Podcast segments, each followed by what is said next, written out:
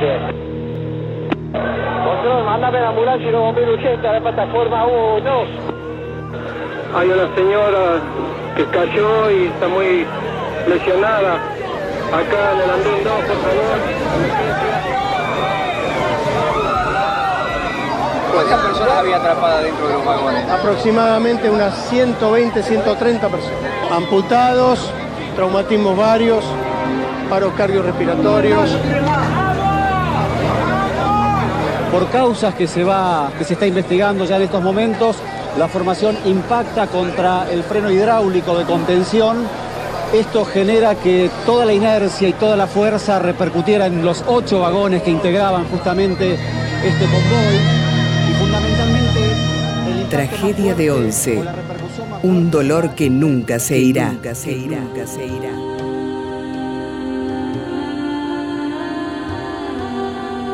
Ocho y 32 de la mañana. 22 de febrero de 2012. Día laboral. El tren Sarmiento venía repleto desde Moreno. Ocho vagones, en los que viajaban cerca de 1.200 personas.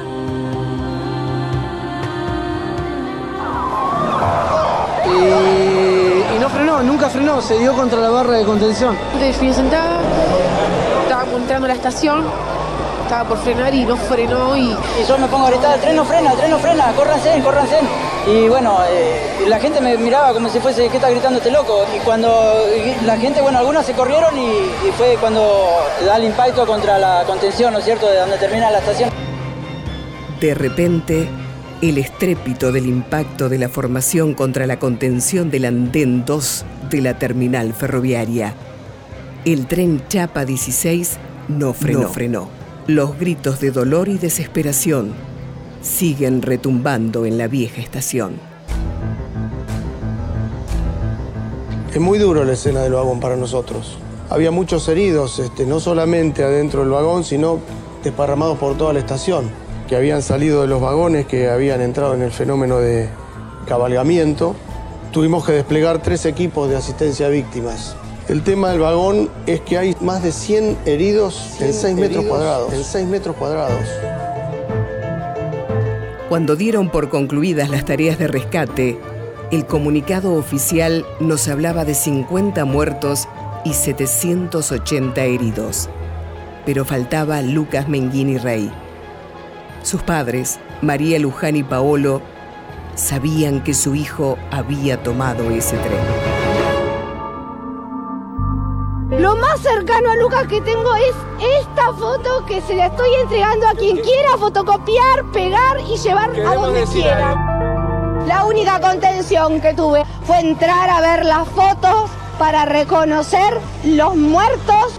No está mi hijo ahí, Tuve que pasar dos veces por la misma situación y por negligencia, por falta de corazón, volvimos a ver fotos de alguien que ya dijimos que no es mi hijo.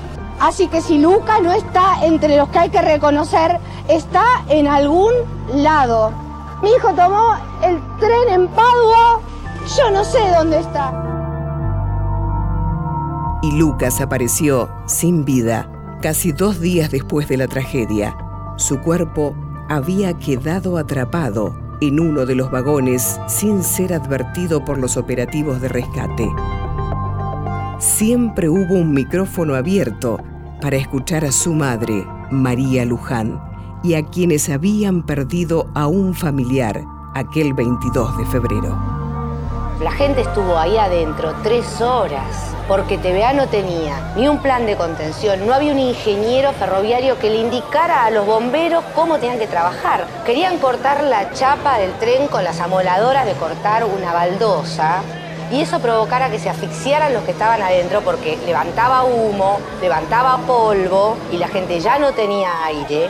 Y después de 15, 20 minutos de estar cortando, no habían cortado ni 5 centímetros del marco de la ventana si esto hubiera ocurrido ayer, que era un día feriado, hubiera sido una cosa mucho menor y no la gravedad de lo que fue hoy.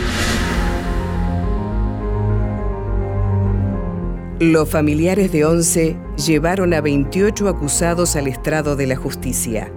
Hubo que demostrar negligencias y corruptelas empresariales y de autoridades del gobierno de entonces.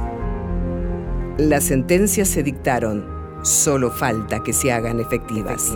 Condenar a Sergio Claudio Sirigliano a la pena de nueve años de prisión, condenar a Juan Pablo Schiavi a la pena de ocho años de prisión, condenar a Roque Ángel Sirigliano a la pena de cinco años de prisión, condenar a Ricardo Raúl Jaime a la pena de cinco años de prisión, condenar a Marcos Antonio Córdoba a la pena de tres años y seis meses de prisión. Puedo querer correr. Hemos visto y sentido en cada uno de ustedes a nuestro hijo, con la misma polenta para cambiar las cosas, con la misma nobleza para enfrentar las injusticias, en una sociedad que traga porquerías sin masticar.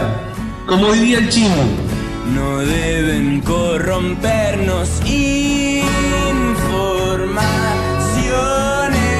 falsas. Tragedia de Once. Un dolor que nunca se irá. Una producción de contenidos. Radio Nacional.